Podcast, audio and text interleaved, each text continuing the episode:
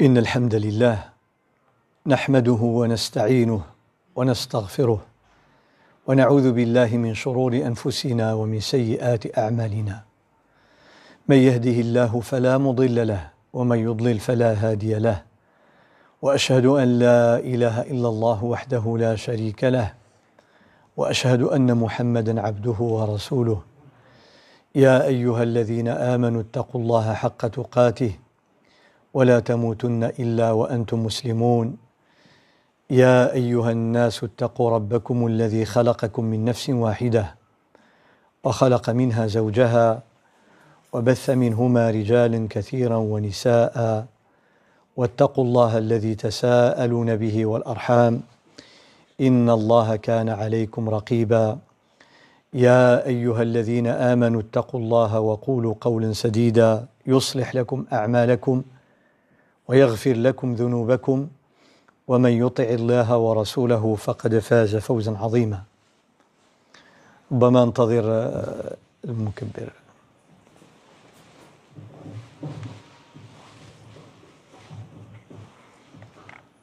أما بعد فإن أصدق الحديث كتاب الله تعالى وخير الهدي هدي محمد صلى الله عليه وسلم وشر الأمور محدثاتها وكل محدثة بدعة وكل بدعة ضلالة وكل ضلالة في النار. معاشر الأفاضل والفضليات أيها الإخوة والأخوات أجدد الحمد لله تعالى أن عادت الدروس بصورتها الحضورية بحضوركم في المسجد بعد انقطاع طويل Je remercie Allah subhanahu wa ta'ala que les cours et les conférences ont repris d'une façon présentielle après cette interruption qui a duré très très longtemps. فلا بد أن نشكر الله تعالى وأن نحمده سبحانه وتعالى على هذه النعمة فإن الدروس عبر الوسائل لا تغني عن الدروس بحضور الأحباب فاللقاء المباشر له طعمه وله فائدته وله فوائده Le présentiel ne peut être remplacé par le distanciel.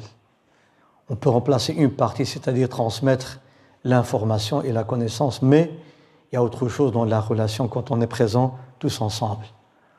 فبالحضور تنشأ الأخوة والمحبة والتعارف وهناك أسرار ربانية في اجتماع الناس Quand on se rassemble, il y a un secret divin d'Allah subhanahu wa ta'ala qui met dans les cœurs. وما اجتمع قوم في بيت من بيوت الله يتلون كتاب الله ويتدارسونه بينهم إلا غشيتهم الرحمة وحفتهم الملائكة وذكرهم الله في من عنده نزلت عليهم السكينة comme dit le عليه الصلاة والسلام quand on se réunit pour, dans une maison de Dieu, c'est-à-dire la mosquée, pour lire le Coran, à titre d'exemple, ou bien pour dhikr Allah subhanahu wa ta'ala, comme dans les cours, les conférences et autres, eh bien, il y a les anges qui descendent, il y a la miséricorde, il y a la bénédiction, il y a euh, la quiétude, sakina, كل هذا من الاجتماع من الاجتماع فأسأل الله تعالى أن يديم هذا الاجتماع وهذا اللقاء وأن يرفع الله الوباء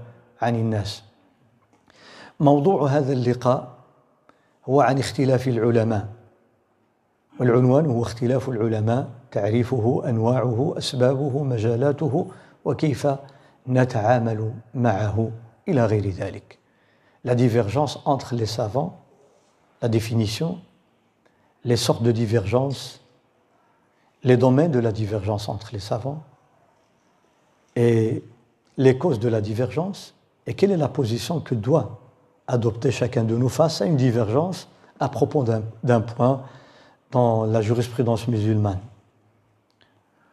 والسبب دائما حينما اتحدث عن موضوع اذكر ما هو الدافع وما هو السبب يعني علاش غادي نتكلم على هذا الموضوع pourquoi choisir un tel thème ce n'est pas par hasard وانما هذا الموضوع هو يدخل في مجال الإصلاح. إصلاح منهج المسلم في التعامل مع العلوم الشرعية. كيف يتعامل مع أقوال العلماء؟ هذا يحلل وهذا يحرم. يقول هذا عن مسألة ما مكروهة ويقول الآخر مستحبة ويقول الثالث محرمة. Donc quand on entend des avis de nos grands érudits, dire par exemple sur une question que la réponse c'est que on ne peut pas faire ça, c'est interdit en islam. Et l'autre dit non, c'est permis. Un troisième dit c'est permis mais c'est déconseillé, c'est-à-dire c'est mieux d'éviter. Et un quatrième qui dit non, c'est recommandé. Donc on voit, on se dit on est perdu. Non, on ne peut pas être perdu. Il y a une méthodologie de travail. ونحن بحاجة إلى هذا الأمر في زماننا لأن الإصلاح ينبع من كون كثير من الشباب يعتقد أو يظن أو يظن أن المسلمين لا بد أن يجتمعوا على قول واحد ورأي واحد أتحدث عن مسائل الفقه على وجه الخصوص. وهذا خطأ كما سيتبين لكم si on n'a pas la connaissance, on se pose la question suivante. Pourquoi en islam, il n'y a pas un seul avis que tout le monde doit suivre Comme ça, on ne va pas avoir cette divergence. Eh bien, soit c'est halal ou bien haram. Et certains jeunes, beaucoup de jeunes aujourd'hui, pensent qu'il doit y avoir un seul avis. Et cela engendre quoi Engendre des accusations, les uns contre les autres. Tu prends un deuxième avis, on te dit, toi, tu fais n'importe quoi, tu suis les passions, etc. فهذا يؤدي إلى اتهام المسلمين بعضهم لبعض أنت تختار مثلا وآخذ أمثلة من واقعنا من واقعنا المسبوق المسبوق المقصود به اللي جا معطل جبر الناس كيصليو فات ترك عا ولا جوج ولا ثلاثة à titre d'exemple mais sinon le long de ces séances on aura énormément d'exemples pratiques et c'est ça le but. Comment comprendre la divergence mais dans la pratique et non pas juste la théorie. لأن هذا هو المقصود من هذا الدرس هو نذكر لكم عشرات الأمثلة في الطهارة والصلاة والصيام والزكاة والبيع والشراء والمعاملات والزواج وكذا كيفاش تعاملوا معها العلماء واختلفوا إذا كيفاش حنا خصنا نتعاملوا معها Quand tu arrives en retard à la mosquée et l'imam t'a devancé d'une rak'at ou de deux ou de trois, eh bien, tu as raté quelques rak'at. Qu'est-ce que tu vas faire par après فاتتك ركعة من الظهر أو من المغرب حينما يسلم الإمام أنت تقضي تأتي بركعة فيها سورة ولا فيها فاتحة وسورة تقرأ جهرا ولا سرا Tu rattrapes une rak'a que tu as raté de le Maghrib. Tu as raté la première avec l'imam. Tu rattrapes la deuxième et la troisième. Donc la dernière que tu vas faire tout seul, tu vas la faire en étant la dernière ou la première هذيك الركعه اللي غادي تجيب دابا في الاخر واش انت غتحسبها هي الاولى اللي فاتك مع الامام ولا هي التاليه الاخرانيه هي الثالثه لانك جبتي جوج اذا حسبتيها الثالثه غتقرا فيها غير الفاتحه وانت مع الامام مشات لك الفاتحه والسوره Donc si tu considères cette raka que tu vas rattraper comme étant la troisième, c'est-à-dire la dernière, parce que tu as fait deux avec l'imam, eh bien tu vas lire que le Fatiha, puisque c'est la dernière. Et à, à voix basse. Alors que toi, tu as raté la première raka dans le Fatiha, il y a le Fatiha et la sourate à voix haute. فمن الناس من يفعل هذا ومن الناس من يفعل هذا on sait qu'il y a une divergence depuis 1400 ans, plus ou moins, et elle va continuer. Ça, c'est juste un petit exemple. فإذا ينبغي أن نعرف كيف نتعامل مع هذا الأمر العظيم لأنه يؤدي إلى تبديع بعضنا بعضا Des fois, on se lance des, des accusations comme quoi tu as fait une innovation, ou bien que tu as contredit la tradition du prophète sallallahu alayhi wa sallam. قد أتهم أنني أخالف السنة. On me dit, tu ne fais pas la sunna. Mais la sunna, elle n'a pas toujours un seul avis. Elle peut avoir des différentes interprétations, puisqu'elles émanent de grands érudits, donc elles sont toutes à respecter. لأن هذه الأقوال التي أتحدث عنها سيأتي في أنواع الخلاف هي خلافات العلماء الكبار المجتهدين. فلماذا يكون هذا على حق وهذا على على خطأ؟ كيف عرفت ذلك؟ comment tu sais que celui-là il a tort et l'autre il a raison comment tu dis oui sur cette question الامام الشافعي a tort الامام احمد a raison sur cette question الامام احمد a tort الامام مالك a raison comment tu l'as découvert كيف عرفت ان هذا على خطا وهذا على صواب وهم مجتهدون أئمة كبار هل تعمدوا الخطأ كيف عرفت ذلك C'est un domaine qui est très compliqué et je vais le simplifier فلأن هذا يؤدي إلى خصومات إلى نزاعات et moi j'ai vécu euh, beaucoup de situations dans lesquelles j'ai remarqué depuis de longues années qu'il y a un problème هذه مشكله حضرت مازال نتذكر مره سافرنا هنا الاوفستاد آه، في الثمانينات On avait fait à l'époque, c'était pas des longs voyages. C'était juste quelques kilomètres à Hofstad, 22 kilomètres. لما جات الصلاة 22 كيلومتر لما جات الصلاة احنا مجموعة واحدة نتي ان سول جروب بعضنا قصر الصلاة وبعضنا لم يقصر الصلاة Certains, ils ont raccourci la prière, ils ont dit c'est un voyage. D'autres, ils ne l'ont pas fait. وحنا مجموعه واحده وتفارقنا على جوج Vous imaginez, à 22 km, on s'est divisé en deux groupes. En deux groupes. Est-ce que ça a un sens Ça n'a aucun sens. Et je vais vous prouver pourquoi. Ça n'a pas de sens. Oui, mais c'est din. Oui, c'est din, mais les Sahaba, ils ont compris que ça n'a pas de sens. Même si on a des avis différents, mais on doit adopter la même position. حتى وإن اختلفنا في القناعات لكن نجتمع على كلمة واحدة أتنازل عن رأيي لمصلحة الجماعة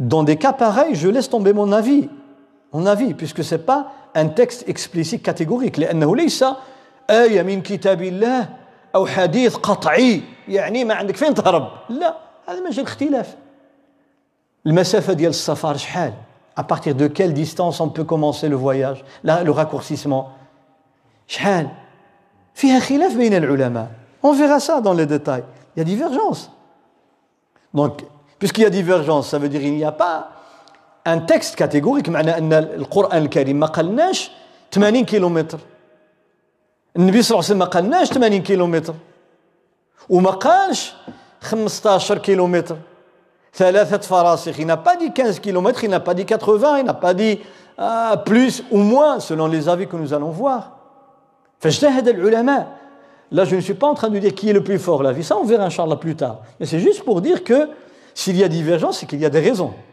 فإذا اختلف العلماء معنى أن هناك أسباب علمية أسباب علمية قوية لاختلافهم لذلك لو فهمنا هذا سندرك عظمة الإسلام On va découvrir la grandeur de l'islam.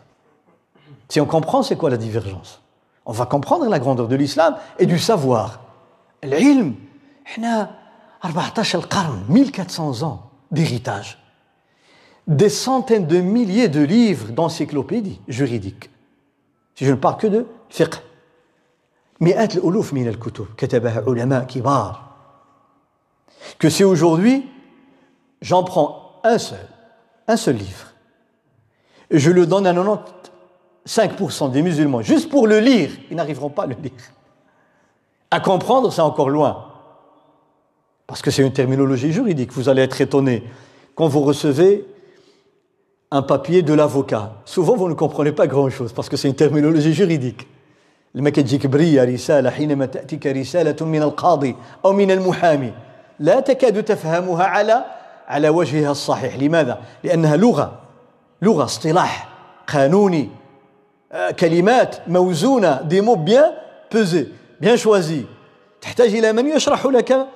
معنى هذه الرسالة فكذلك الفقه الإسلامي بل هو أدق quand on parle du droit canonique musulman le fiqh la jurisprudence eh bien on est dans un, dans, dans un domaine terminologique est très fort فلذلك قد تقرأ كتابا فيه ورقات tu prends un livre dans lequel il y a une vingtaine de pages mais tu vas voir que l'ulama pour expliquer ces vingtaines de pages en 10 volumes تأخذ عشرين ورقة في الفقه يشرحها علماء في عشر مجلدات كل كلمة بدأ يفصلوا فيها à décortiquer c'est un héritage énorme ما تركوا صغيرة ولا كبيرة في حياتنا إلا وناقشوها وبحثوها وأجابوا عنها toutes les questions posées ont été traitées dans le moindre détail et avec des réponses, avec des au pluriel, des réponses. لذلك وصلت في مرحلة ما à une époque au deuxième siècle de l'Hégire. Donc on n'est pas loin du prophète صلى الله عليه وسلم. في القرن الثاني من الهجرة في زمان أبي حنيفة ومالك رحمهما الله parce que ce sont les deux premiers avant Shafi'i et Ahmed في زمانهما au deuxième siècle. Il y a eu cette école de Abu Hanifa en Irak, Madrasat al-Iraq, كان إمامها أبا حنيفة رحمه الله. Donc il y avait toute une école qui englobe des centaines d'érudits. À la tête, il y a Abu Hanifa, rahimahullah. Et dans la péninsule arabique, il y avait à la tête une autre école, il y a l'imam Malik, rahimahullah. مدرسة الحجاز والأثر عليها الإمام مالك ومدرسة الرأي والاجتهاد يعني كيكثروا من الاجتهاد لأن الأحاديث قليلة عندهم ولا أكثرها ضعيف لوجود فرق كذبت على رسول الله صلى الله عليه وسلم pour plusieurs raisons dont j'ai parlé euh, plusieurs fois. Je le répéterai par après, Inch'Allah Ta'ala. Il y a deux écoles. Dans l'école de Abu Hanifa, on a traité des dizaines de milliers de questions.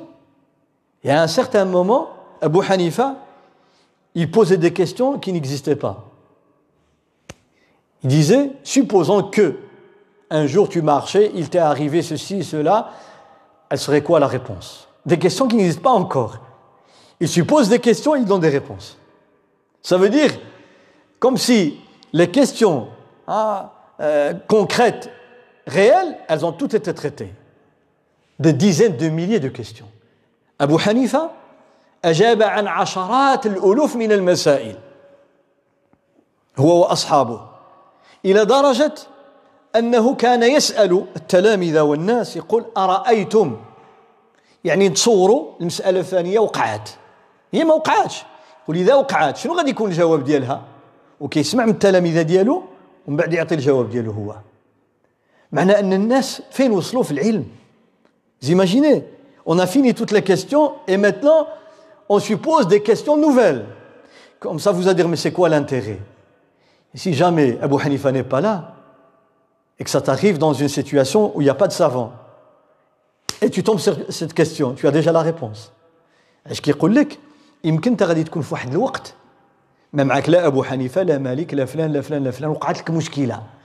هذه المشكلة اللي كنتكلموا عليها اليوم باقي ما وقعت. ولكن إذا وقعت وما كاينش اللي يجاوبك يقول لك أنت عرفتي الجواب بعدا شوف العلماء و لهذا الغرض كتب أحد العلماء الكبار الإمام أبو المعالي الجويني. الجويني retenez c'est un pionnier dans l'école de الشافعي أحد أعلام المدرسة الشافعية أو المذهب الشافعي على وجه التدقيق. الإمام أبو المعاني المعالي الجويني الملقب بإمام الحرمين. كانوا يعيطوا الإمام الحرمين. إمام ديال الحرمين مكة والمدينة. Des deux lieux saints. Parce que c'est là où il va passer une bonne partie de sa vie pour répondre aux questions et enseigner. قد ما يعبد الله ويعلم الناس ويلقي الدروس. إمام الحرمين أبو المعالي الجويني آه كتب آه كتاب آه غياث الأمم. غياث الأمم. غياث الأمم لما يوقع لك مشكلة وما كاينش العلماء a pas de savant et tu tombes sur des questions. Qui va te شكون غادي يجاوبك فكان يعطيك أجوبة سي ان جيد فهذا شأن العلماء ومن جميل ما أذكر يعني الآن أضرب أمثلة من أجل أن أحرك ها الرغبة في فهم هذا الموضوع je suis en train de donner pour l'instant juste des éléments après je vais suivre Inch'Allah ta'ala, un ordre bien déterminé, comme vous l'avez vu, la définition, les sortes, etc. etc. سئل الإمام أحمد رحمه الله قيل له أتصلي خلف رجل يخرج منه دم كثير ولم يتوضأ Est-ce que tu pries derrière un imam qui a eu un certain moment du sang, beaucoup de sang, qui sort de son nez par exemple, sans refaire les ablutions, et tu pries derrière lui Parce que l'imam Ahmed, pour lui, ça annule les ablutions.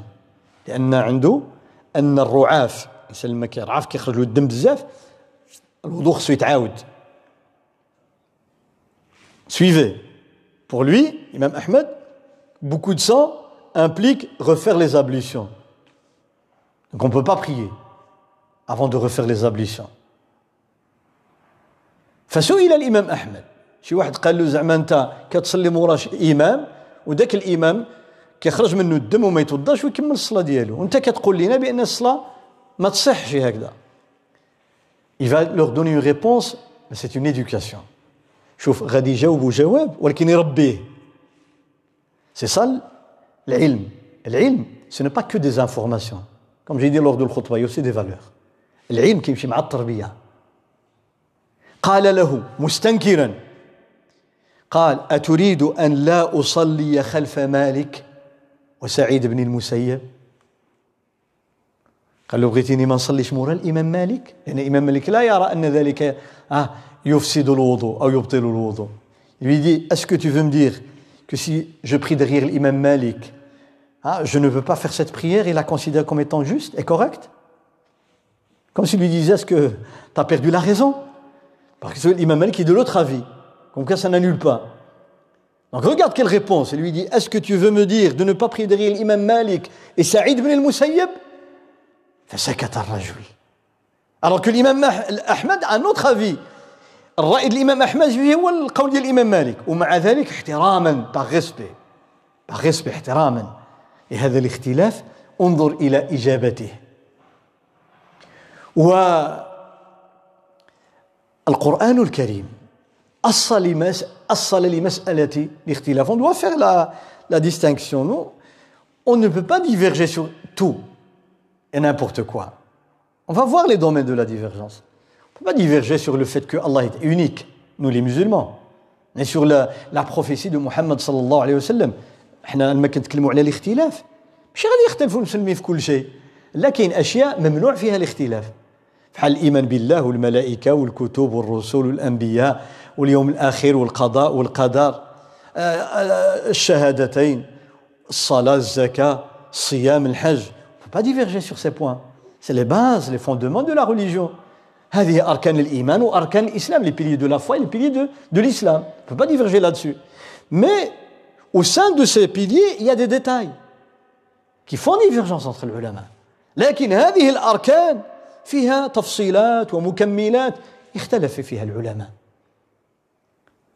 أه نعطيكم مثال فولا دي زيكزامبل طيب أه صيام صيام ستة أيام من شوال بعد رمضان مباشرة jeûner six jours de Shawwal directement après Ramadan, après l'Eid.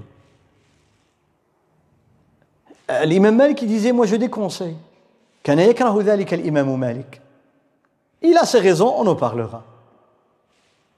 والمالكية يستحبون ذلك. Et les élèves de l'imam Malik disent c'est recommandé. L'imam Malik dit c'est déconseillé.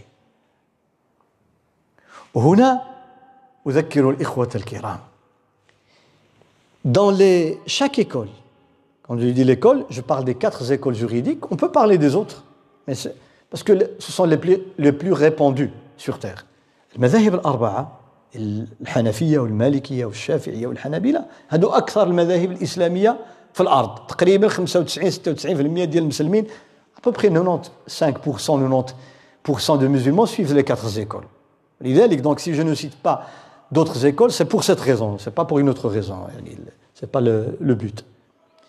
ومع ذلك ومع ذلك on va voir le fondateur de chaque école a eu des milliers de divergences avec ses élèves le long des siècles.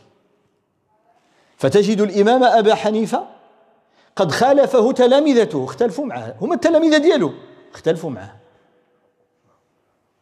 التلاميذ اللي قراو عنده والتلاميذ ديال التلاميذ ديالو واللي جاو موراهم إلى يومنا هذا que dans chaque génération, il y a des élèves, quand je dis des élèves, c'est des érudits, des grands savants, qui vont diverger avec le fondateur et avec leur professeur. وكذلك الإمام مالك وكذلك الإمام الشافعي وكذلك الإمام أحمد حتى إن الحافظ ابن عبد البر رحمه الله الحافظ ابن عبد البر أبو عمر أبو عمر هو اسمية ديال يوسف يوسف. أبو عمر النمري القرطبي الأندلسي المالكي. C'est un des grands savants d'Andalousie, à Cordoue, en Espagne, Cordoba. هو من أعلام العلم c'est un pionnier dans العلم كان يسمى أو يلقب بحافظ المغرب. بل قال بعضهم حافظ المشرق والمغرب. يعني يريد dans الحديث dans la jurisprudence. كان إماما كما يقول عنه الحافظ الذهبي الذهبي c'est un historien et un grand savant de l'hadith l'imam الذهبي eh bien il n'est pas de l'école malikite وليس مالكي الإمام الذهبي il parlait de الحافظ ابن عبد البر يقول عنه كان إماما دينا علامة متبحرا في العلم. Il était un homme pieux vertueux. Il était calé dans la science فتحدث عنه بكلام عظيم هذا الحافظ بن عبد البر وهو مالكي il est de l'école de l'imam Malik كتب كتابا il a écrit un livre un ouvrage وقد طبع الطبعة الأولى في دار الغرب الإسلامي في بيروت في عام 2003 en 2003 il a été imprimé ce livre à Beyrouth première édition هذا الكتاب اسمه اختلاف أقوال مالك وأصحابه. اختلاف أقوال مالك وأصحابه. لا ديفيرجونس entre مالك الامام مالك les avis de l'imam مالك et ses élèves. Au sein de la même école. La divergence entre les avis de مالك et ceux de ses élèves. اختلاف أقوال مالك وأصحابه. هادو كلهم مالكية. ولكن اختلفوا. بل الإمام الشافعي وهو تلميذ مالك تلميذ الإمام مالك الإمام الشافعي أن دي فونداتور دي زيكول سيلاليف دو الإمام مالك وخالفه. ولا عنده مذهب وهذا عنده مذهب. لاليف دو الإمام مالك فا كريي أون دوزيام إيكول كي تخي très دو لا la première. فوا on va voir la différence dans quoi. Ou l'imam Ahmed, L'imam Ahmed, c'est l'élève de l'imam Shafi'i. Donc il y a l'imam Malik, l'imam Shafi'i, l'imam Ahmed. C'est la même chaîne. Ahmed, élève de Shafi'i, Shafi'i, élève de Malik. Et on voit trois écoles différentes. La quatrième, c'est celle de Abu Hanifa. وقد اختلفوا بل كتب العلماء في الاختلاف بين ابن القاسم وهذا من أكبر تلامذة الإمام مالك اللي كيتبعوه المغاربة عند الاختلاف يرجحون قول ابن القاسم ابن القاسم on parle d'un des plus grands élèves de l'imam Malik qui a retenu le savoir de l'imam Malik جمع العلم ديال الإمام مالك في المدينة 20 سنة 20 ans ومشى لمصر هو مصري c'est un égyptien puis il est parti en Égypte il va transmettre ce savoir de l'imam Malik en Égypte puis en Libye Tunisie Algérie Maroc Andalousie غادي ينشر العلم ديال ديال الامام مالك باش وصل للمغرب ووصل للاندلس ووصل ابن القاسم ابن القاسم يا نوت خلف دو الامام مالك يسابيل اشهب وهناك تلميذ للامام مالك اسمه اشهب Et on a écrit un ouvrage spécialement dans la divergence entre les deux grands élèves de l'imam Malik. كتب العلماء في اختلاف ابن القاسم وأشهب. Deux pionniers malikites, tous les deux la même école, le même professeur, et la divergence, اختلفوا. مع انهم جوج بهم تلاميذ الامام مالك الاستاذ واحد والمدرسة وحدة المذهب واحد واختلفوا. et je peux citer d'autres exemples اختلاف مالك وابن القاسم. un ouvrage entre la divergence entre الامام مالك ابن القاسم ابن القاسم spécialement في المدونة دون لونسيكلوبيدي جوريديك دي مالكيت المدونة فلا زال العلماء يختلفون حتى قال عمر بن عبد العزيز رحمه الله. عمر بن عبد العزيز الخليفة الراشد والعالم المجتهد. C'était à la fois un chef d'État un des plus grands savants. عمر بن عبد العزيز un descendant de عمر بن الخطاب رضي الله عنه قال ما يسرني أن أصحاب رسول الله صلى الله عليه وسلم لم يختلفوا. قال له كان الصحابة ما اختلفوش ما يعجبنيش الحال أنا. ما يعجبنيش الحال Il dit j'aurais pas aimé que les sahaba hein, n'ont pas connu la divergence Et alhamdulillah qu'ils ont divergé يقول كان حمد الله أن الصحابة اختلفوا في الامور ديال الفقه الامور ديال دون لا جوريسبرودونس اتسيتيرا الحمد لله طبعا الخلاف موجود في التفسير موجود في مجالات عده لكن نتكلم على الفقه يقول الحمد لله الصحابه اختلفوا علاش regardez l'esprit qui règne chez les gens de science لأنه كيشوف بعيد كيقول لك لو كان الصحابة ما اختلفوش. المسائل اللي تكلموا فيها الصحابة وجابوا عليها قليلة بالنسبة للأشياء اللي غادي تجي في القرن الثاني والثالث والرابع والخامس والسادس والسابع إلى يومنا هذا. الحياة كل نهار فيها جديد أسئلة جديدة. طيب لو كان الصحابة جاوبوا على عشرة آلاف مسألة وقفوا. وكلهم متفقين عليها. طيب والباقي؟ dit,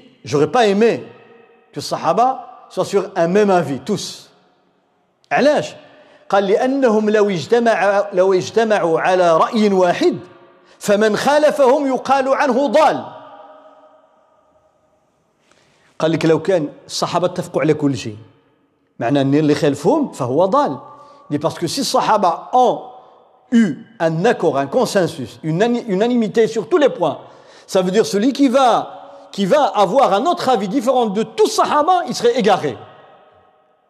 Mais quand ils ont divergé, alhamdulillah, celui qui prend un autre avis, on ne le qualifie pas comme étant égaré. يقول ولكن لما اختلفوا فمن أخذ بقول هذا أو قول هذا أو قول هذا لا يقال عنه ضال لأنهم اختلفوا Comme ils ont divergé, tu peux choisir. تاخذ قول عمر ولا علي ولا عثمان ولا عبد الرحمن بن عوف ولا بن عباس ولا بن مسعود ولا بن عمر ولا tu peux choisir. On va voir sur quelle base. Mais tu peux choisir. Et alhamdulillah, tu veux pas prendre l'avis d'un tel, il n'y a pas de problème. Tu prends l'avis d'un autre, il n'y a pas de problème. Du moment, c'est pas par passion, c'est parce que tu es convaincu, tout simplement.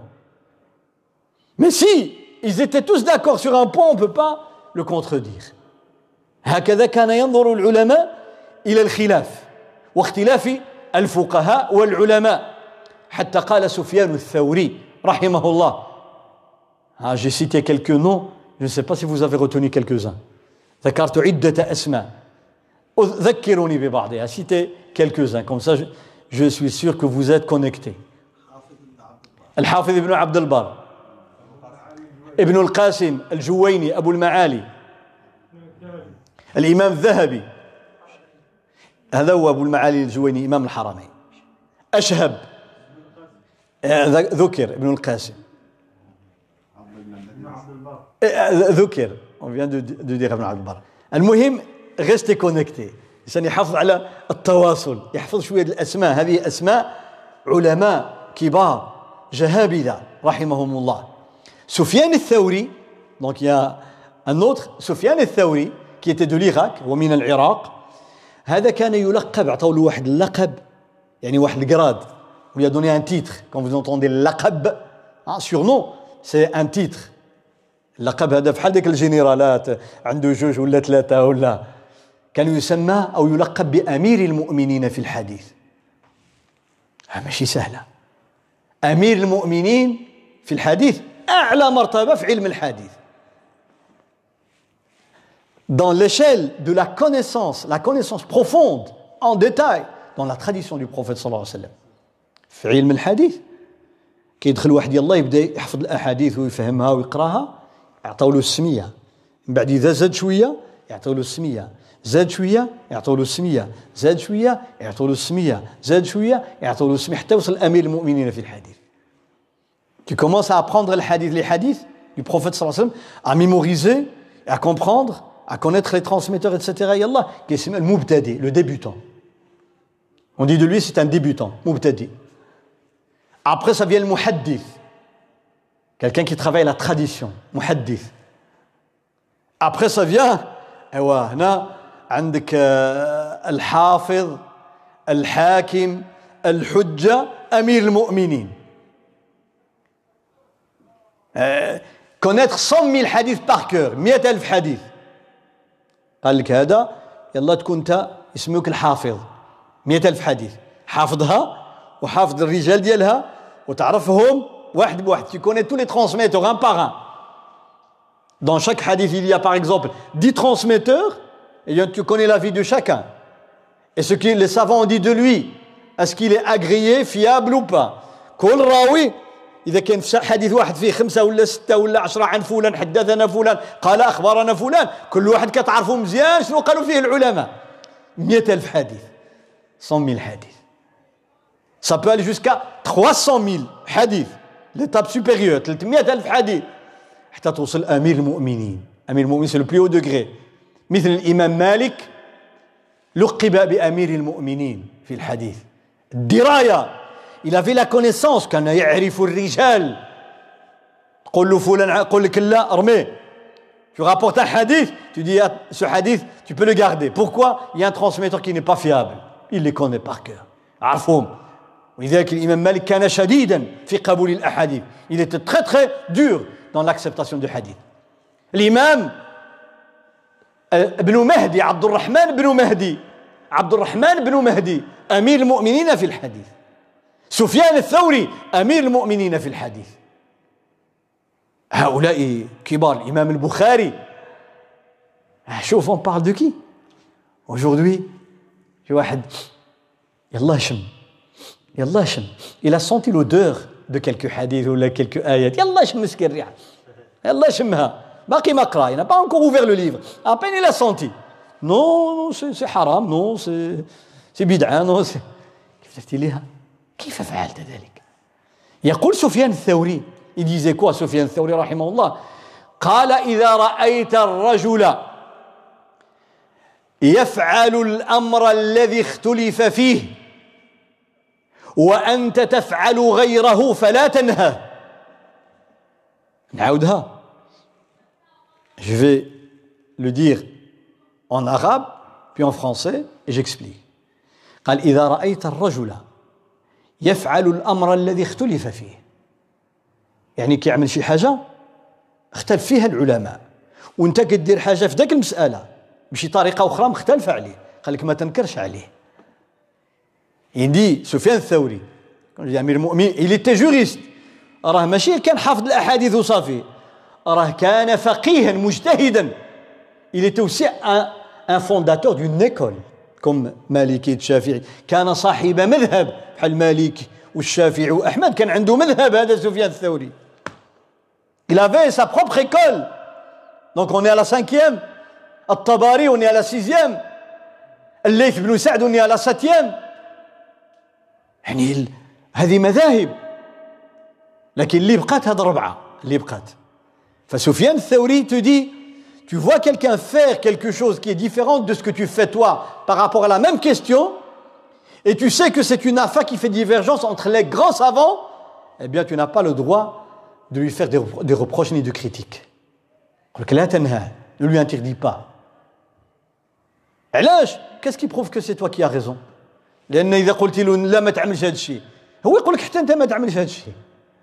Tu lui dis ne fais pas ça, c'est pas comme ça. Tu dis non, et toi aussi c'est pas comme ça. Puisqu'il n'y a pas un texte catégorique. ليس فيها آية قاطعة ولا حديث قاطع ولا إجماع قاطع ما فيهاش اختلفوا فيها العلماء اختلفوا فيها العلماء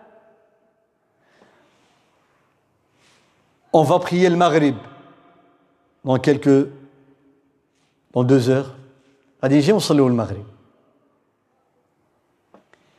vous entendez l'imam hein, سيوطف dire Bismillah ar-Rahman ar-Rahim ها لا كيقول بسم الله الرحمن الرحيم لا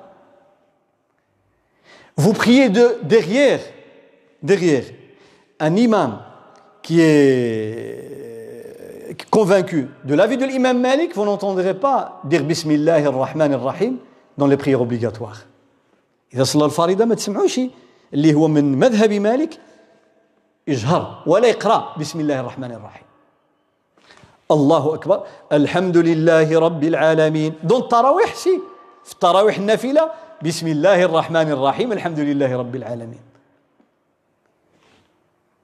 Vous priez derrière un صلي خلف إمام شافعي obligé الله أكبر بسم الله الرحمن الرحيم عاد الحمد لله رب العالمين Si on ne comprend pas le pourquoi, on va dire, mais c'est quoi ça?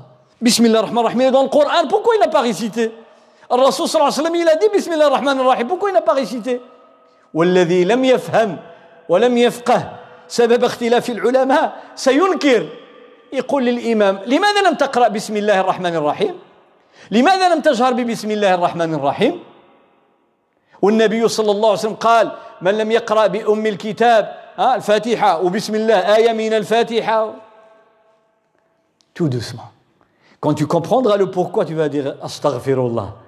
إذا عرف الإنسان السبب سيندم أنه أنكر. c'est ce qu'il dit سفيان الثوري يقول لك إذا شفتي شي واحد كيعمل شي حاجة مختلفة على ديالك واختلفوا فيها العلماء يقول لك ما تنكرش عليه. وهي عبارة مشهورة لدى العلماء يقولون لا إنكار في مسائل الاجتهاد أو في مسائل الخلاف ويعنون بها التي اختلف فيها العلماء. Disent point de reproche dans le domaine de l'ijtihad, de divergence basée sur l'ijtihad. Ça, c'est une règle chez l'ulama. وسيأتي معنا في التعامل مع اختلاف العلماء بعض القواعد جمعتها وأذكر واحدة منها الآن je vais vous citer une simple règle par rapport à la divergence وهذه القاعدة أنا جعلت جعلت لها هذه العلوم قاعدة ولكنها مهمة ذكرها ابن القيم رحمه الله في إعلام الموقعين le grand Ibn al-Qayyim dans un grand livre très important إعلام الموقعين dans lequel il nous parle de la gravité de donner le fatwa de donner une réponse sans avoir la connaissance il parle de beaucoup de choses يعني قضية ماشي سهلة الإنسان يتكلم في مسألة دينية عن غير علم وهذا الذي وقع اليوم aujourd'hui c'est ce qu'on vit tout le monde parle de الدين حتى اللي جالس دابا في الدار سيرتو بوندون لا بيريود دو كورونا جالس الراجل في الدار à la maison ما عنده ما يعمل ياخذ التليفون en selfie il commence à répondre question فتوى حلال حرام حلال حرام حلال حرام حلال حرام. لونس بارتاج تعرف tu sais ce que tu es en train de faire هذه أرى أمانة العلم أمانة العلم c'est un dépôt une أمانة La plus grande amana, c'est l'ilm. أعظم وأخطر أمانة هي العلم. Parce que tu peux égarer les gens et semer la discorde entre les gens et la division entre les gens, comme je viens de dire, un point qui fait divergence depuis 14 siècles, tu vas dire aux gens, non, non, non, non, il y a un seul avis. مسألة اختلف فيها الصحابة والتابعون الأئمة الأربعة والعشرة تجي أنت اليوم بغيت تقطع فيها بقول واحد ورأي واحد فيقول ابن القيم قال لا نؤثم ولا نعصم لا نؤثم ولا نعصم العلماء ما نحكموا عليهم إذا اختلفوا بأنهم آثمون يعني عصوا الله حاشاهم ولكن ما ندعيوش بأنهم معصومون ما كيخطاوش Il dit, face à la divergence de l'ulama, eh bien, on ne peut pas accuser un alim comme quoi il a désobéi à Allah, parce que lui, il veut la réponse correcte. C'est ce qu'il cherche. Même s'il tombe sur la mauvaise réponse, il a fait tous ses efforts. Il se peut qu'il n'avait pas un texte. Il se peut qu'il ne connaît pas le hadith. Il se peut qu'il ne connaît pas le sens arabe de ce mot. Il a plusieurs sens, mais le mot voulu, lui ne le connaissait pas. Il se peut qu'il y ait un hadith plus fort que celui-là qui le contredit. Il se peut, on va voir les causes de la divergence. هذا العالم قصد الحق وأراد أن يعطيك الجواب الصحيح لكنه أخطأ لماذا؟ ربما ربما ما وصلوش الحديث اللي أنت كتعرفه هو ما كيعرفوش. وربما وصل له الحديث بالنسبة له راه ضعيف. connaît le hadith mais pour lui il est faible il le pratique. Pourquoi? Parce qu'il est appuyé par un texte du Coran par un consensus. عارف الحديث؟ أنت قلت هذا حديث ضعيف ما ناخذش هذا الحديث. هو قال لك أنا ناخذ هذا الحديث وخار ضعيف. علاش؟ قال لك لأن القرآن يؤيده والإجماع يؤيده. اسمها بديال الخلاف قال لك لا نؤثمه Donc n'accuse pas un alim quand il donne un avis dont tu n'es pas convaincu et qui ne te plaît pas, ne dis pas de lui que c'est un innovateur, puisque c'est un alim reconnu. بما أنه عالم عرف بالعلم وشهد له العلماء بالعلم العلماء les savants disent c'est un alim il est divergent il diverge avec lui mais il est alim Tu n'as pas le droit de dire parce que il a donné un avis. Même si cet avis pour toi il est marginal tu n'as pas le droit de le diminuer ni de l'insulter. ما عندكش حق لا تسبه ولا تشتمه ولا تحتقره ولو يكون ذاك الرأي يعني 99% من العلماء قالوا بخلافه. ولكن بما أنه عالم قل غفر الله له جزاه الله خيرا. الله يهديه للصواب الله يوفقه للصواب. Tu fais du'a pour lui parce qu'il n'a pas voulu volontairement donner un avis qui contredit tout le monde Pour lui, il essaie de te donner une solution. Mais malheureusement, il a donné une solution qui, qui est différente de tous les savants. Les savants, ils disent non, on ne prend pas cet avis pour telle et telle et telle raison, mais on le respecte. هذا هو طريقة هذه هي طريقة العلماء ولذلك نجد الذين يتحدثون عن اختلاف العلماء هكي يقول لك شوف أرى اختلاف الناس اختلاف الناس شوف احنا هنا كل واحد والعقل ديالو كل واحد والنفس ديالو notre caractère nous ici dans cette salle nos caractères sont différents فينا اللي غتحاديه يتعصب عليك وفينا اللي هين لين صبور il se peut qu'un d'entre nous il est très nerveux l'autre il est très calme un troisième il est entre les deux Le niveau intellectuel n'est pas le même. المستوى ديالنا ماشي بحال بحال والنفس ديالنا ماشي بحال بحال هذا الله سبحانه وتعالى أراد هذا ومن آياته اختلاف خلق السماوات والأرض واختلاف ألسنتكم وألوانكم الله تعالى dans سورة الروم les Byzantins et parmi les signes d'Allah la grandeur, la sagesse d'Allah subhanahu wa ta'ala cette diversité de langue, de couleur. حتى في الرزق la subsistance n'est pas la même. واحد كيربح 1000 اورو واحد 5000 واحد 10000 واحد ها les salaires ne sont pas les mêmes أهم يقسمون رحمة ربك نحن قسمنا بينهم معيشتهم في الحياة الدنيا ورفعنا بعضهم فوق بعض درجات الله dit par rapport à la subsistance بالنسبة للرزق nous avons élevé certains par rapport à d'autres. C'est Allah. اختلاف في الرزق اختلاف في اللون اختلاف في اللسان les couleurs les subsistances les langues. اختلاف. ابن مسعود رحمه الله صح عنه. يا une parole de ابن مسعود. وقد روي عن النبي صلى الله عليه وسلم. يعني هذا الحديث هذا الأثر الإخبار اللي غنقول. جاء فيه قال رسول الله. لكن العلماء قالوا ضعيف مرفوعا. لكن صحيح موقوفا. Ils la chaîne remonte jusqu'à Ibn Mas'ud elle est authentique mais jusqu'au prophète sallallahu elle ne l'est pas mais dans tous les cas même ceux qui disent que la chaîne n'est pas authentique jusqu'au prophète sallallahu ils disent mais cette parole que dit Ibn Mas'ud, il ne veut pas la dire suite à un effort intellectuel. Certainement il a entendu chez le prophète sallallahu alayhi wa sallam. قالوا خال هذا الكلام ديال ابن مسعود هذا ما يمكنش يكون ابن مسعود قالوا من عنده ها اللي كان يقول الشريف الزبني متشوميخه ديالو وإنما يكون سمعوا من النبي صلى الله عليه وسلم. يدي ابن مسعود إن الله قسم بينكم أخلاقكم كما قسم بينكم أرزاقكم. حتى الأخلاق ماشي بحال بحال. يدي الله سبحانه وتعالى vous a donné des caractères différents. Comme il vous a donné des substances différentes? Même les caractères ne sont pas les mêmes. واحد قاسح واحد ساحل واحد بين وبين وقد جاء هذا صريحا في حديث أخرجه أبو داود بسند صحيح dans Sunan Abi Daoud avec une chaîne de transmission authentique يقول رسول الله صلى الله عليه وسلم إن الله خلق آدم وهذا حديث عجيب دائما سنقرأه C'est un hadith qu'il faut lire très souvent, très souvent, et même l'écrire. Parce que c'est un hadith qui parle de l'histoire de l'humanité, qui parle de la psychologie, qui parle de la nature de l'homme.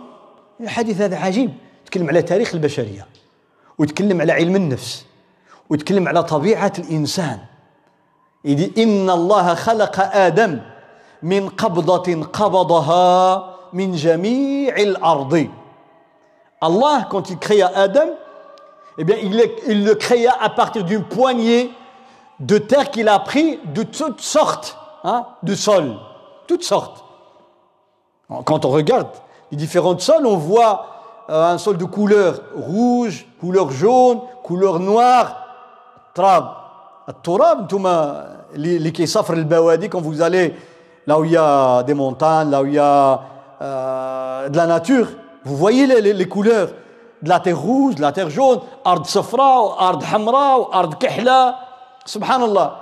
Et même du sol qui s'effrite facilement, et du sol dur, وكاين أرض قاسحه وأرض لينة غتحديها كتفتت بحال الأرض الفلاحية؟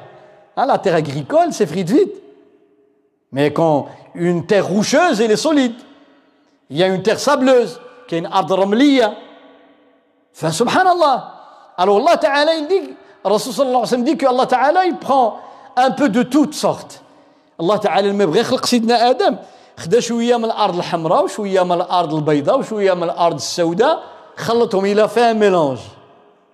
خلط avec de l'eau ها مع الماء باش ولات عجين معجون صلصال كالفخار. c'est devenu de la pâte à modeler comme de la pâte à modeler ثم صوره il l'a façonné. لأن أنت الماء les enfants quand ils font des bricolages شفت الدراري الصغار لما كيبداو يلعبوا بداك المعجون. il fabrique un bonhomme ولا كيصنع ça c'est façonner lui donner une image. يعطي له صوره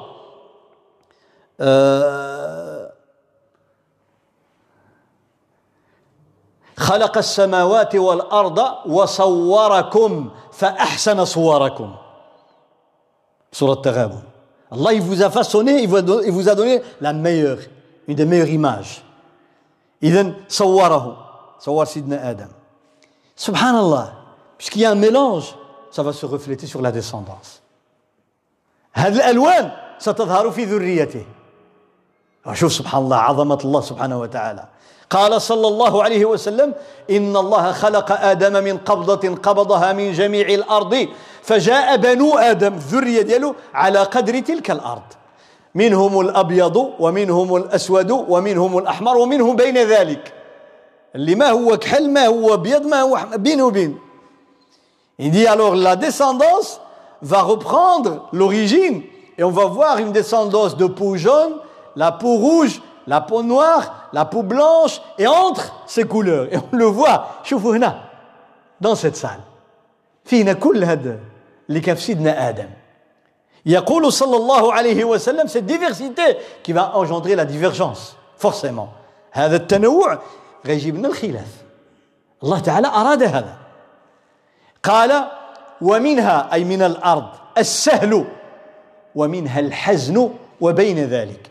كاين أرض سهلة وكاين أرض قزحة وكاين اللي بيناتهم في الوسط. Il y a de la terre dure et de la terre hein, qui est tendre et entre les deux. Et la même chose l'être humain. Il قال حتى بنو la descendance ce sera la même chose. منهم السهل ومنهم الحزن الشديد ومنهم بين ذلك. هنا أذكركم دائما بقول أحد العلماء رحمه الله مات un savant qui est décédé قال مرة لجماعة من المغاربة il y avait des gens du, du Maghreb qui sont partis ils rencontraient فقال لهم أنتم أهل المغرب؟ Dit vous les Marocains ah. ou bien les gens du Maghreb المغرب الجزائر تونس قال لهم أنتم أهل كرم وأهل خير وأهل فضل وأهل شهامة les gens courageux généreux etc vous avez toutes les qualités excepté une قال لهم إلا وحدة قال له هذيك شنو هي قالوا هي هذه il dit c'est quoi en crayon il dit c'est celle-là c'est-à-dire les nègres معصبين معصبين هذا الطبع طبائع il y a des gens connus pour leur facilité subhanallah Leur douceur même au sein du même pays et d'une même famille حتى في الأسرة الواحدة تجد واحد معصب واحد ساهل واحد بين بين Regardez les enfants de Yaqub alayhi salam. 11 contre Yusuf alayhi salam. 11 ضد واحد Yusuf alayhi salam. Des frères. Mais le caractère n'est pas différent. Il est très différent. الطبع يختلف والفهمة تختلف 11 بغاو يقتلوا خاهم lui à la fin il va leur pardonner هو سمح لهم وعفى عليهم طردوه رموه في البئر وأرادوا قتله وبيع في مصر وظل عبدا ثم ظل حبيسا في السجن سنوات à cause de ce qu'ils ont fait jeté dans un puits sur le chemin des caravanes tout seul un enfant dans un puits aujourd'hui les hommes pas les enfants il ne peut pas descendre à la cave la lumière éteinte hein الرجال اليوم قول له هبط لك بوحدك والضوء مطفي الرجال ما يهبطوش خايفين وسيدنا يوسف طفل صغير في الخلاء في البير Vous imaginez un enfant, مسكين, un enfant. Un enfant. Rien que la peur, le khawf, le khawf, dans un puits. N'imaginez pas les puits comme les puits que vous connaissez ici à Bruxelles. Non, non. Le puits dans le désert sur le chemin des caravanes à l'époque, il y a des milliers d'années. Vous imaginez le, quand la nuit tombe, الماء يدخل الليل وتغرب الشمس في الطريق ديال الخلا. une caravane sur deux mois trois mois ولا quatre mois عاد كدوز شي قافلة المسافرين c'est pas l'autoroute وتصوروا مسكين هو تما. Il entend les loups الدياب كيغوتوا لأن القصة كلها ديال الديب. Vous allez me dire, oui, mais qui t'a dit que comme quoi il y avait des loups Mais l'histoire, elle tourne autour du loup dans l'histoire de Youssef. معروف المكان كان فيه الدياب. أرض الذئاب il y avait beaucoup de loups et d'ailleurs les frères ils ont dit à son père à Jacob que c'est lui qui a dévoré Youssef أكله الذئب hein alors vous imaginez ce qu'est un enfant في بئر وكيسمع الذئاب تعوي il entend le cri des loups il est là il est là ni père ni mère ni أخرج من بيته ومن فراشه ومن بين أبيه وأمه on l'arrache de chez lui sa maman et son papa c'est un enfant et sa maison pour le mettre dans un puits pour un X temps, Allahu A'lam. Ensuite, il va être vendu, yuba, en tant qu'esclave. Alors que lui, fils d'un prophète, fils d'un prophète, fils d'un messager. وهو نبي ابن نبي ابن نبي ابن رسول يوسف fils de يعقوب fils de إسحاق fils de إبراهيم الكريم بن الكريم بن الكريم بن الكريم كما قال عليه الصلاة والسلام Il va être vendu en tant qu'esclave. Bi'a abdan. Il va rester servant. Ensuite, il va être jeté dans la prison. Et rien que l'accusation, la réputation, sum'a Vous savez, la chose la plus chère chez hein, un, croyant, c'est sa réputation. Et on dit de lui qu'il avait fait ceci et cela, tuhim عليه الصلاة والسلام tout cela son père va perdre la vue à cause, à cause de ce qu'ils ont fait ses enfants سيدنا يعقوب عمي عميت عيناه وعمي بصره بسبب شكون بسبب ولاده بقاش يشوف il ne voyait plus à cause de ses enfants كل هذه الحريره سنوات à la fin quand tous les frères viendront s'excuser devant Youssef il dit يغفر الله لي ولكم qu'Allah me pardonne à moi et à vous لا تثريب عليكم اليوم aucune reproche qu'Allah nous pardonne tous il n'a pas ramené tous les dossiers ما جبتش الملفات عملتو عملتو قلتو جريتو عليا ورميتوني واش عقلتو بقيت في البير وشحال il n'a pas rapporté l'histoire quel cœur اش من قلب هذا اي قلب هذا اي قلب quel cœur 20 ans, 30 ans loin de sa famille, et à la fin il dit deux mots. Il dit c'est shaitan, c'est à cause du shaitan. Qal shaitan, shaitan. À cause du shaitan, aucune reproche, qu'Allah nous pardonne, vous et moi. Ukhoutou, ses frères, ils ont mangé la même nourriture que Youssef, le même lait, le même toit. Subhanallah, un cœur serré au point, ils ont 11 contre 1 pour le tuer. 11 قلوب ضيقة ضيقة. على أخاهم الصغير لا يوسف وأخوه أحب إلى أبينا منا. Pourquoi notre père aime Youssef et son frère plus que nous? On va le tuer. Subhanallah. أي قلوب هذه وأي قلب هذا؟ وهم إخوة من بيت واحد. لا ميم éducation. بيت واحد تربية واحدة ماكلة واحدة حليب واحد سقف واحد بلاد واحدة تو ومع ذلك شوف الفرق بين هذا وبين هؤلاء كان ديفيرونس لذلك النبي صلى الله عليه وسلم quand il dit السهل والحزن وبين ذلك le caractère est différent c'est la nature de l'homme قال ومنها الخبيث والطيب وبين ذلك il y a des bons et des mauvais et entre les deux il y a des bons et des mauvais et entre les deux c'est-à-dire entre les deux quelqu'un qui a un côté mauvais un côté bon كاين انسان مزيان وكاين انسان قبيح وكاين انسان فيه شوية ديال القباحة وشوية ديال حاجات مزيونين. هذه طبائع. comment faut pas diverger وكيفاش ما يختلفوش الناس والفقهاء والعلماء ما يختلفوش؟ إذا الطبيعة ديالنا مختلفة. يا الله سبحانه وتعالى le Coran الكريم قال parce que quand il parle Coran il nous décrit la nature. C'est pour notre attention à autre chose. القرآن الكريم إذا حدثنا عن الطبيعة ولا عن السماء وعن الأرض عن الجمال يريد أن ينبهنا إلى شيء أعظم أعظم c'est juste des scènes qu'il te montre pour que tu vois ce qui est derrière c'est-à-dire Allah subhanahu wa ta'ala sa création sa puissance tirer des leçons ألم ترى أن الله أنزل من السماء ماء tu n'as pas vu comment Allah subhanahu wa ta'ala fait descendre du ciel de l'eau فأخرجنا به ثمرات مختلفا ألوانها Et à partir de cette eau, c'est la même eau, الماء واحد كما قال يسقى أو تسقى قراءتان بماء واحد ونفضل بعضها على بعض في الأكل في الأكل C'est la même eau, la même pluie qui descend, il dit subhanallah, mais les, les fruits sont différents. Subhanallah. La même eau, les fruits sont différents.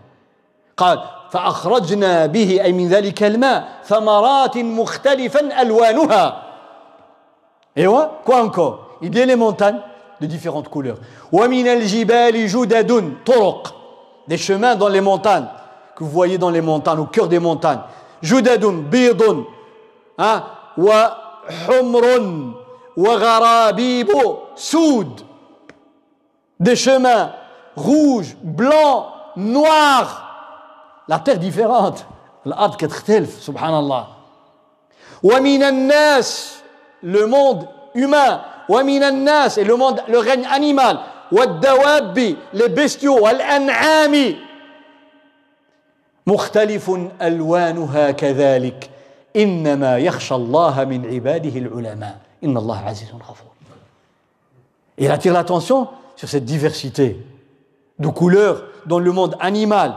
humain, végétal.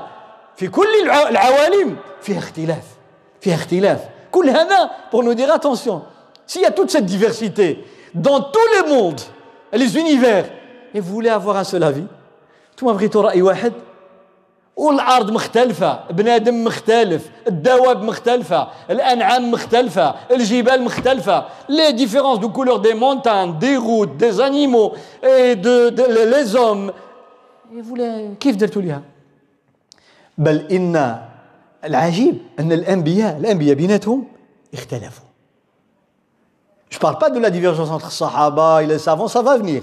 Les prophètes et les messagers. الأنبياء والرسل اختلفوا فيما بينهم. كاين هذا الشيء ولا ما كاينش؟ ها؟ est-ce que ça existe؟ لا هو السؤال لا كيستيون كي فيان حينما تسمع هذا الكلام تقول وهل اجتمع أكثر من نبي في زمان واحد ومكان واحد؟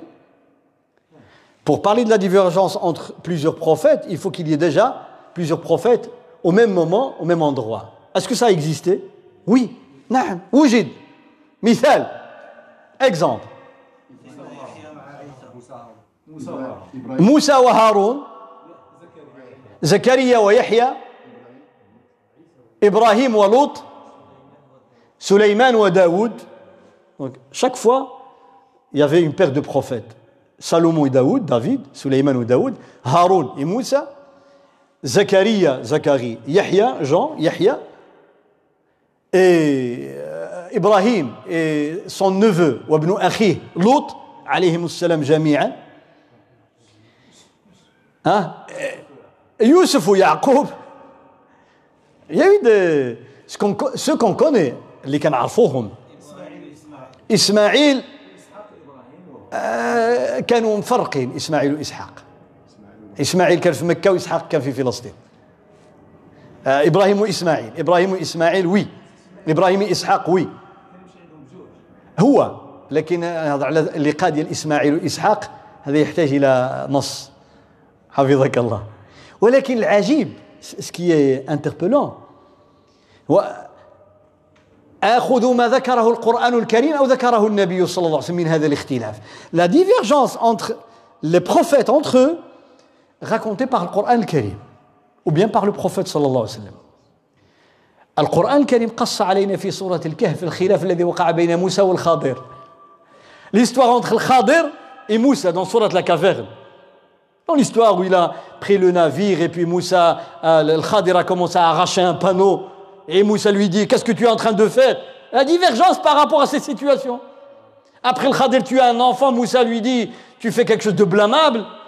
Après, il va reconstruire un mur gratuitement. Moussa lui dit Pourquoi tu n'as pas demandé un salaire à ce, à ce village radin qui n'a pas voulu nous donner à manger يعني عجيب اختلفوا على الغلام وعلى القرية على الجدار وعلى السفينة هذا كلم الله وهذا نبي un prophète et un messager اختلفوا et la divergence a été la cause de la séparation parce que Moussa n'a pas pu saisir ce que faisait Khadir سيدنا موسى ما استطاعش يصبر على ما يفعله الخضر في ظاهره انه منكر في الظاهر ديالو كيفاش الناس داروا فينا الخير ركبونا في الطوموبيل وصلونا للدوار ديالنا وانت تبقي تفش ليهم في الروايب Tu imagines quelqu'un qui te prend dans la voiture pour t'accompagner à la maison. Une fois arrivé, tu prends un tournevis et tu lui crèves le, le pneu. C'est ce qu'il a dit Moussa al-Khadir. C'est qu'est-ce que tu es en train de faire Ils nous ont accompagnés gratuitement et tu leur arraches au milieu de la mer, tu arraches un panneau. C'est, tu es en train de détruire le, le, le bateau. Mais le Khadir, il l'a fait pour une raison connue. Subhanallah.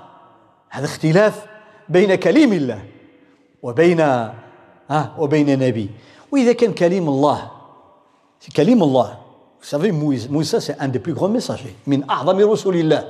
Et quand on lit le Coran, Al-Karim, subhanallah, c'est le plus grand livre qui nous raconte la grandeur des prophètes et messagers. أعظم كتاب يحكي لنا أو أعظم كتاب يقص علينا ما يبين حقيقة عظمة الأنبياء والرسل هو القرآن الكريم Quand tu lis Moussa, l'ayat التسع, les grands miracles qu'il a fait, الصبر اللي عطاه الله, a dû hein, prouver face à Pharaon, يعني أمر عجيب. طيب داود وسليمان. داود وسليمان. وداود وسليمان إذ ها يحكمان في الحرث إذ نفشت فيه غنم القوم وكنا لحكمهم شاهدين. ففهمناها سليمان. وكلا آتينا حكما وعلما. سبحان الله الله يدي ها rappelle-toi il dit ça au prophète صلى الله عليه وسلم et à nous par la suite. يقول للنبي عليه الصلاة والسلام ها يقول له تذكر تذكر قصة داود وسليمان تذكرها rappelle-toi l'histoire de Daoud et Suleiman ça veut dire c'est une leçon pour nous. لما يقول الله للنبي صلى الله عليه وسلم يقول له تذكر وإذ وإذ قلنا وإذ قال وإذ ها يقول معناه تفكر تذكر تذكر واحد القصة وقعت علاش يتذكرها باش يعلمنا احنا يعلمنا ناخذ منها دروس داود سليمان le père et le fils هذا نبي هذا نبي deux grands prophètes qu'est-ce qui va se passer on va leur présenter un litige وقع واحد الخلاف بين بيتين hein, deux foyers ont eu un litige. Il y a un agriculteur et un berger. Un qui a un troupeau et l'autre qui a de la terre. واحد عنده أرض فلاح وواحد كساب ها وسراح كاسمه السراح هنا يرعى الغنم عنده الغنم Qu'est-ce qui va se passer Une nuit, une nuit, il y a le troupeau de moutons et de brebis de, du berger du propriétaire, qu'est-ce qu'elle va faire Elle va attaquer les récoltes du, du voisin qui avait, qui qui était un agriculteur. Elle va tout manger et semer la pagaille, comme on dit. الغنم ديال هذا دخلات على الفلاحه ديال الجار وكلات داك الشيء كله بحال الذره ولا الزرع كلات كل شيء رونات الدنيا نفشات معناها ترشات كل شيء هذا معنى نفشات بالدارجه ديالنا يعني ترشات لا باغاي Vous savez, quand vous lancez un troupeau au milieu d'un champ, qu'est-ce qu'elle va faire Qu'est-ce qu'il va faire eh, Tout casser, tout manger. هذا معنى نفشت لأن الله تعالى قال كالعهن المن المنفوش الصوف مريش. شد quand tu prends de la laine pour la travailler il faut la séparer bien c'est ça نفشت donc ils ont tout détruit va on vient chez داوود جاو عند سيدنا داوود قالوا له donc هذا المدعي قال يا نبي الله، ô prophète d'Allah.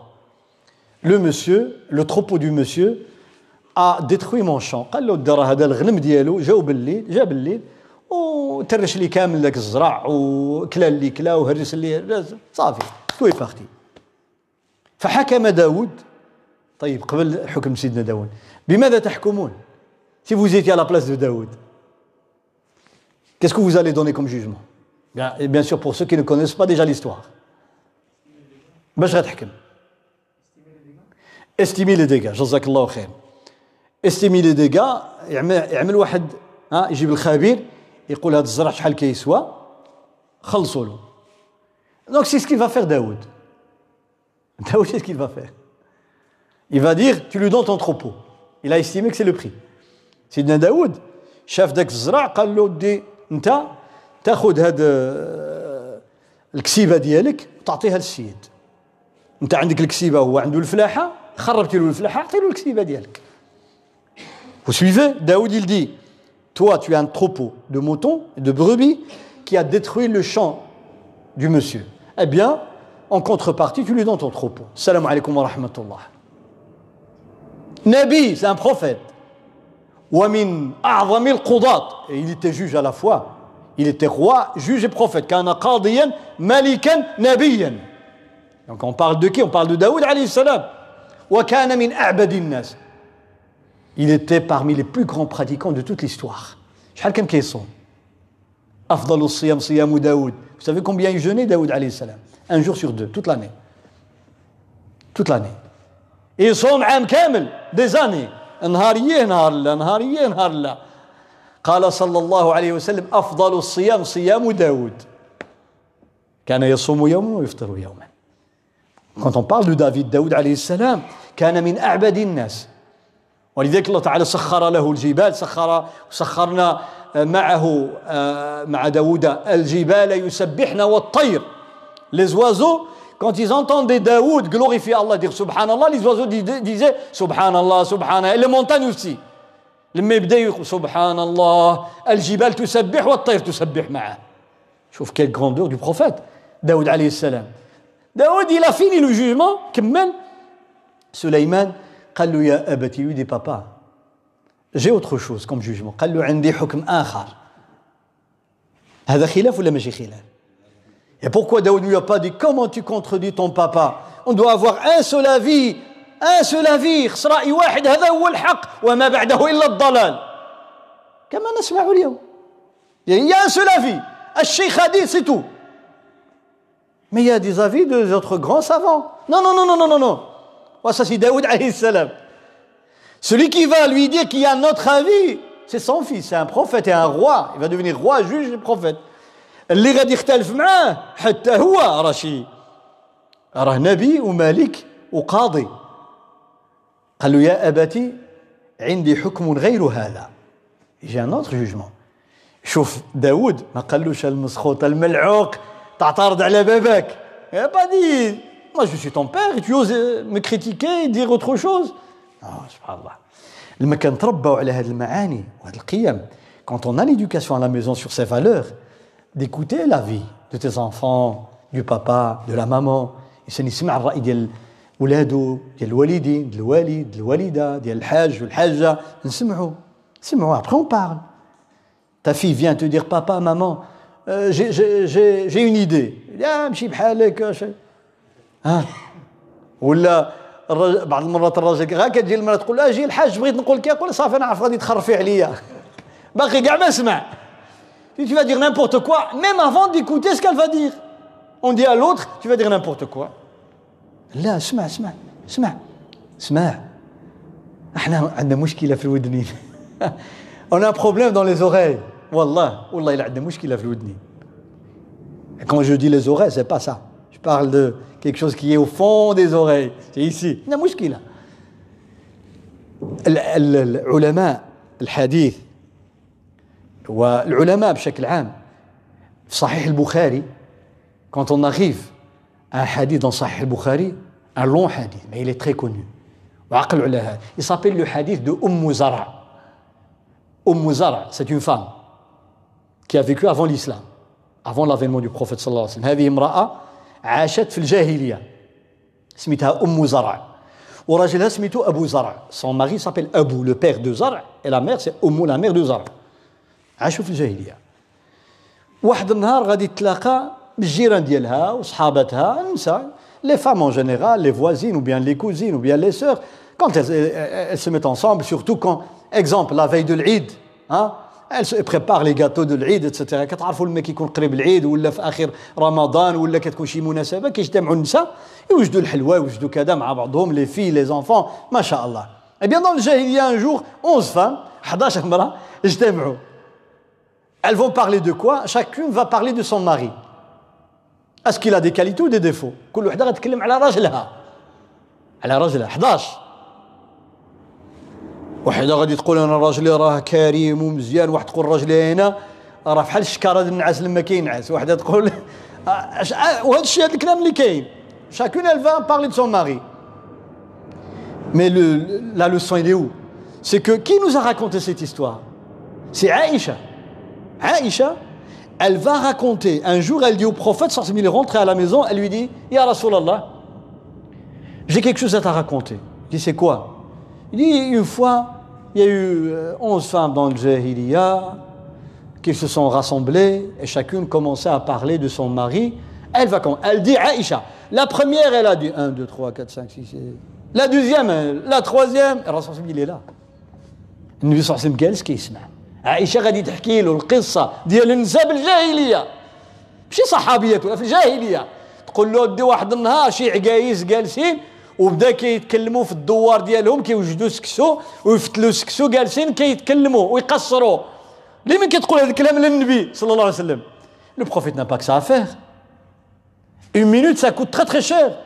Elle va raconter l'histoire de 11 femmes avant l'islam. Qu'est-ce qu'elle racontait de leur mari En quoi ça nous importe اش من الفائده اللي غنستافدوا لا سي الرسول صلى الله عليه وسلم جالس كيسمع قالت له اما الاولى فقالت واما الثانية فقالت واما الثالثه فقالت واما الرابعه فقالت واما الخامسه أنا كنذكركم على الارقام وأنتم عييتوا ها je cite que l'ordre la première la deuxième hein, et vous êtes fatigué le prophète il a entendu toute l'histoire il va répliquer à la fin وباش يبين لها بانه راه سمع que des fois, quand nous, on fait semblant زعما qu'on écoute بعض المرات احنا كنعملوا راسنا زعما كنسمعوا كتكلم المراه عاملين راسنا كنسمعوا حنا كنشوفوا في التليفون غوغاردو التليفون لي زانفورماسيون الاخبار وهذا الرسول نو pour prouver à Aïcha que ce qu'elle dit intéresse le prophète sallallahu alayhi wa sallam et qu'il a bien suivi à la fin il va répliquer faire un commentaire parce que elle elle va raconter que Abu Zar